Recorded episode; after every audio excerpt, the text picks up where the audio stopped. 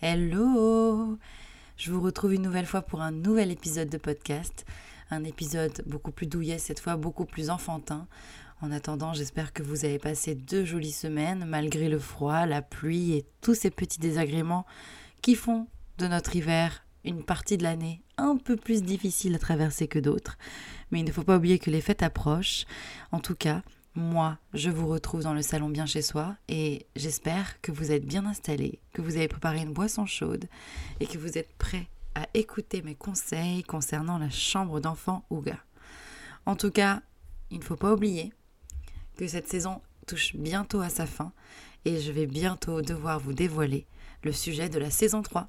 Parce que oui, je suis ravie de vous l'apprendre, il y aura bel et bien une saison 3. Allez, Jingle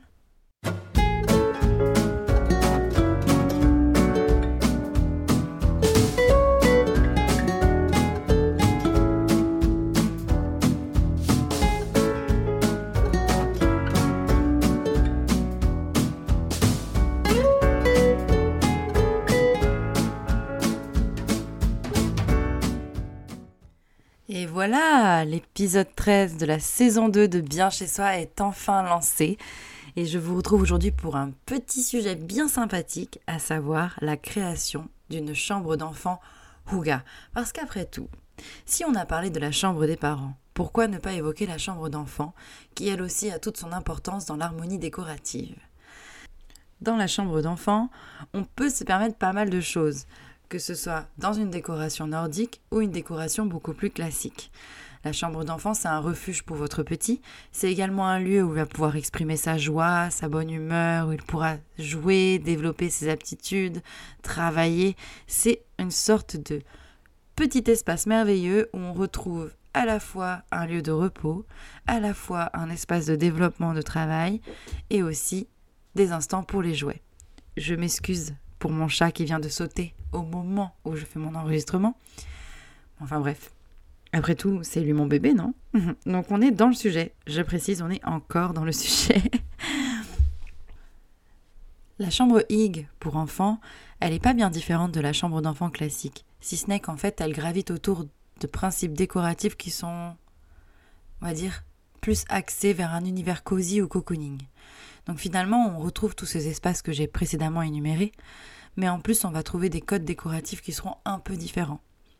Une chambre pour enfants Ouga, elle se doit d'être douillette, en fait, elle doit ressembler, si je devais faire une comparaison, à un nid d'oiseau, à un cocon, à un espace où votre petit pourra, ou votre petite d'ailleurs, pourra évoluer, on va dire, à son rythme, de manière sécurisée, où il pourra, ou elle pourra finalement être dans un lieu où, où il ou elle se sent bien.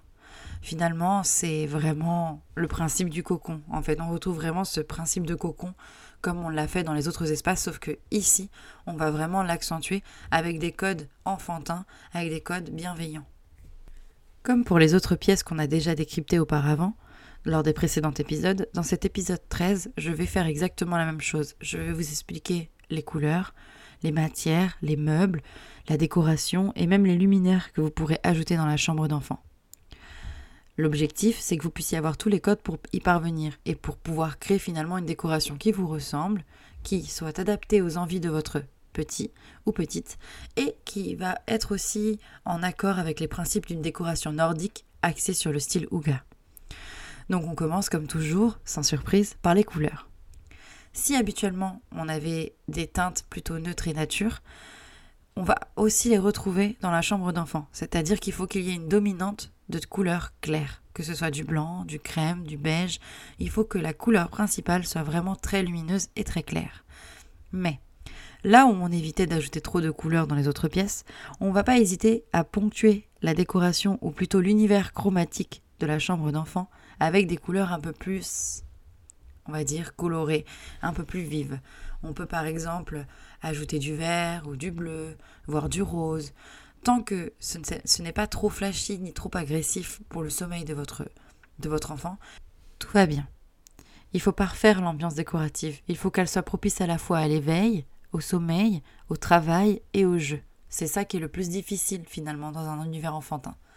Il faut que tout ce dont les enfants aient besoin soit réuni dans un même espace, de manière harmonieuse, sans que ce soit trop chargé. C'est là le défi. Donc au niveau des couleurs, une dominante de teinte claire. On ajoute quelques pointes de couleurs qui vont permettre d'avoir une ambiance encore plus enfantine et encore plus guirette, on va dire, sans trop en faire. Donc on évite les couleurs flashy. On essaie de soigner le sommeil du, des plus petits. Et pour cela, on passe par une harmonie chromatique aménagée par petites touches. Moi, je vous conseille de d'ajouter la dominante de teinte claire au niveau des murs et de ponctuer par de, de petites touches colorées au niveau des objets de décoration ou encore de motifs sur un papier peint, voire de quelques jouets colorés. Il y a aussi la possibilité d'ajouter de la couleur par le biais de la décoration murale. Et justement, la décoration murale, on va y venir. S'il y a bien une pièce où vous pouvez vous laisser tenter par un papier peint décoratif, c'est bien celle-là. Je m'explique. Les enfants aiment évoluer dans un espace où ils se sentent bien, où ils ont l'impression que c'est à la fois amusant, reposant et agréable à vivre. Pour cela, le papier peint, c'est votre meilleur ami. Je m'explique. Vous allez pouvoir ajouter des papiers peints à motifs sur les murs. Évidemment, non, pas sur tous les murs, on évite, plutôt sur un pan de mur, un pan de mur bien choisi, avec soin, et vous allez pouvoir utiliser ces motifs-là pour composer l'ensemble de la décoration. Au niveau des motifs, il n'y a pas vraiment de règles, bien que les experts en Ouga préfèrent que l'on ajoute des motifs qui sont inspirés de la nature ou d'un environnement réconfortant comme la forêt, euh, une cabane, euh, un espace avec de l'eau, enfin, vous voyez, il existe une multitude de papiers peints à motifs qui sont propices à l'aménagement d'une décoration Ouga dans la chambre d'enfant. Il faut éviter en revanche de choisir un papier peint qui aura trop de couleurs. Donc moi, j'aurais tendance à vous conseiller de vous tourner vers un motif minimaliste, comme par exemple un papier peint, blanc où on voit des motifs de sapin reproduits à plusieurs, euh, à plusieurs instants, où le motif de sapin est dupliqué plutôt. Euh, plutôt que de vous tourner vers un papier peint où il y a des motifs euh, trop axés vers les dessins animés et autres. Restez épuré, restez minimaliste pour faire un maximum d'effets. Une fois que vous aurez choisi votre papier peint, que vous l'aurez installé, assurez-vous que le reste de la décoration en découle. Il faut que ce soit lui qui donne le ton, il faut que ce soit le papier peint qui finalement définisse l'ensemble de la décoration. Quoi qu'il en soit, c'est conseillé mais pas obligatoire. Certains s'aventureront même à créer un papier peint DIY, c'est-à-dire à reproduire eux-mêmes un motif sur le mur. C'est une bonne idée, car le DIY fait partie intégrante de l'aménagement de la décoration Ouga, mais essayez de rester sobre et de ne pas trop vous lancer dans une création gigantesque. Gigantesque, pardon. Euh, on en vient maintenant à la lumière. La lumière qui, comme les autres pièces, reste un facteur fondamental dans l'aménagement d'une décoration nordique encore plus lorsqu'il s'agit d'une décoration danoise inspirée de la philosophie de vie Ouga. La lumière dans la chambre d'enfant, elle se veut tamisée, elle suit les mêmes règles que l'épisode concernant la décoration de chambre pour les adultes, c'est-à-dire qu'on évite d'ajouter une source lumineuse principale et on va favoriser la multiplication de sources de lumière. Vous pouvez par exemple ajouter une lampe de chevet, des veilleuses, des luminaires décoratifs, d'autant que les designers rivalisent d'ingéniosité et vous proposent aujourd'hui des luminaires pour la chambre d'enfant assez amusants, avec des formes de baleines, d'étoiles, et ces sources lumineuses sont généralement douces et sans danger, c'est-à-dire qu'elles sont adaptées à l'aménagement de la chambre d'enfant. Les petits ne pourront pas se blesser ou se brûler en la touchant. Donc vous pouvez fixer des décorations lumineuses sur les murs, ajouter une lampe de chevet, des guirlandes lumineuses, bref, faites en sorte que l'univers soit légèrement féerique et en accord avec les envies que vous aviez envie d'insérer dans cette décoration. Ça peut être aussi euh, des luminaires à forme qui vont être en accord avec ce que souhaitaient les plus petits. Parce qu'il ne faut pas oublier que bien que ce soit vous qui décidiez de la décoration de cette chambre, l'enfant va y être tous les jours donc il a également son mot à dire. N'hésitez pas à lui demander ce qu'il préférerait pour vous faciliter la tâche. C'est-à-dire, est-ce qu'il est plutôt axé vers une décoration de pirate ou de forêt ou d'univers enchanté Bref, il y a des centaines et des centaines de, des centaines de possibilités, mais si vous faites déjà une petite enquête, ce sera beaucoup plus facile pour vous par la suite. Maintenant qu'on a vu les couleurs, la lumière, les murs et la présentation générale de la chambre d'enfant, il est temps d'évoquer les matières. Et les matières, elles ont une place cruciale dans l'aménagement d'une chambre d'enfant au. Je m'explique. Il faut accentuer sur l'aspect douillet. Voilà pourquoi, dans ces matières, on retrouve les mêmes matières que dans le reste de la maison Ouga, c'est-à-dire le bois, le papier, les fibres naturelles, la vannerie, l'osier, le rotin, le canage, toutes ces choses-là. Mais en plus, on va encore plus en faire des tonnes avec les textiles. C'est-à-dire que le lit doit être méga douillet, on ajoute des coussins un peu partout, on multiplie les tapis, on n'hésite pas à, mettre des rideaux, on va ajouter une assise avec un plaid, on va faire en sorte que lorsque l'on rentre, on se sente au chaud, on a l'impression d'être enveloppé de douceur. C'est très très très très important.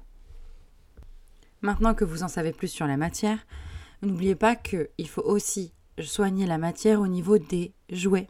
Et oui, donc tout ce qui est papier, tout ce qui est euh, jouet en bois, tout ce qui est en fait fabriqué à base de matière naturelle ou recyclé, voire fabriqué à la main, donc issu de l'artisanat, est le bienvenu dans la décoration Ouga dans la chambre d'enfant.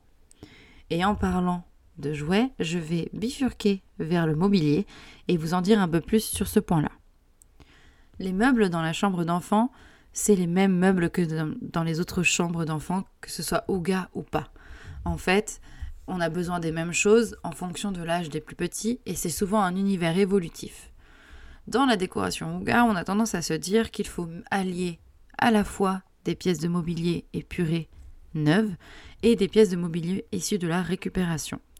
Si vous avez une pièce qui est de petite taille, je serais plutôt pour vous conseiller de choisir des pièces de mobilier évolutives qui vont être là pour vous aider à euh, suivre l'évolution de votre enfant et avoir un aménagement de chambre qui ne soit pas chamboulé à chaque fois qu'il faut changer le lit et autres accessoires. C'est les mêmes meubles dans la décoration Ouga de la chambre d'enfant que dans une autre décoration. On a les mêmes besoins. On a besoin d'un bureau, d'un lit, d'une table de chevet, d'une armoire pour ranger les vêtements, de pièces de rangement pour les jouets. Bref, il faut la même chose. Le plus important, c'est de garder en tête qu'il faut que ce mobilier soit épuré, minimaliste, voire vintage. Moi, j'aurais tendance à vous conseiller de créer à la fois un espace de rangement pour les vêtements et un espace de rangement pour les jouets et autres accessoires évolutifs ce qui est bien, c'est qu'en fait, il faudrait aménager suffisamment de rangement pour garder un maximum une pièce ordonnée. Donc, n'en faites pas trop, mais n'en faites pas assez non plus. C'est-à-dire qu'il faut vraiment qu'il y ait suffisamment de rangement pour qu'une fois rangée, la chambre semble totalement minimaliste et épurée. Je ne sais pas si c'est très clair, mais en gros, ce qu'il faut comprendre par là, c'est que dans la décoration Ouga, on aime l'ordre. L'ordre fait en sorte que la pièce semble spacieuse, agréable à vivre et surtout, dans une pièce désordonnée, on a moins tendance à se détendre et il faut que les plus petits puissent se, pouvoir aller se coucher sans être au plein milieu du bazar. Pour vous, en tant que parents, c'est aussi intéressant de leur apprendre à ranger et donc d'aménager un espace de rangement qui soit à leur hauteur, adapté à leurs petites mains et qui soit surtout sans danger. Donc euh, n'hésitez pas à faire en sorte que le rangement soit suffisant. Enfin, au niveau de la décoration.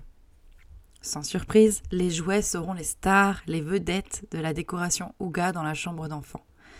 Bien qu'ils ne soient pas toujours ultra décoratifs, il faut miser dessus.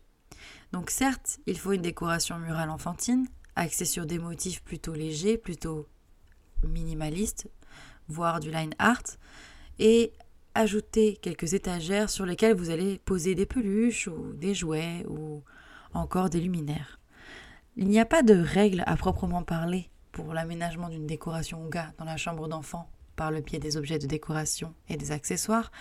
Tout ce que je peux vous dire, c'est qu'il ne faut pas en faire des caisses et rester minimaliste et choisir avec minutie ce que vous allez mettre dans cette chambre.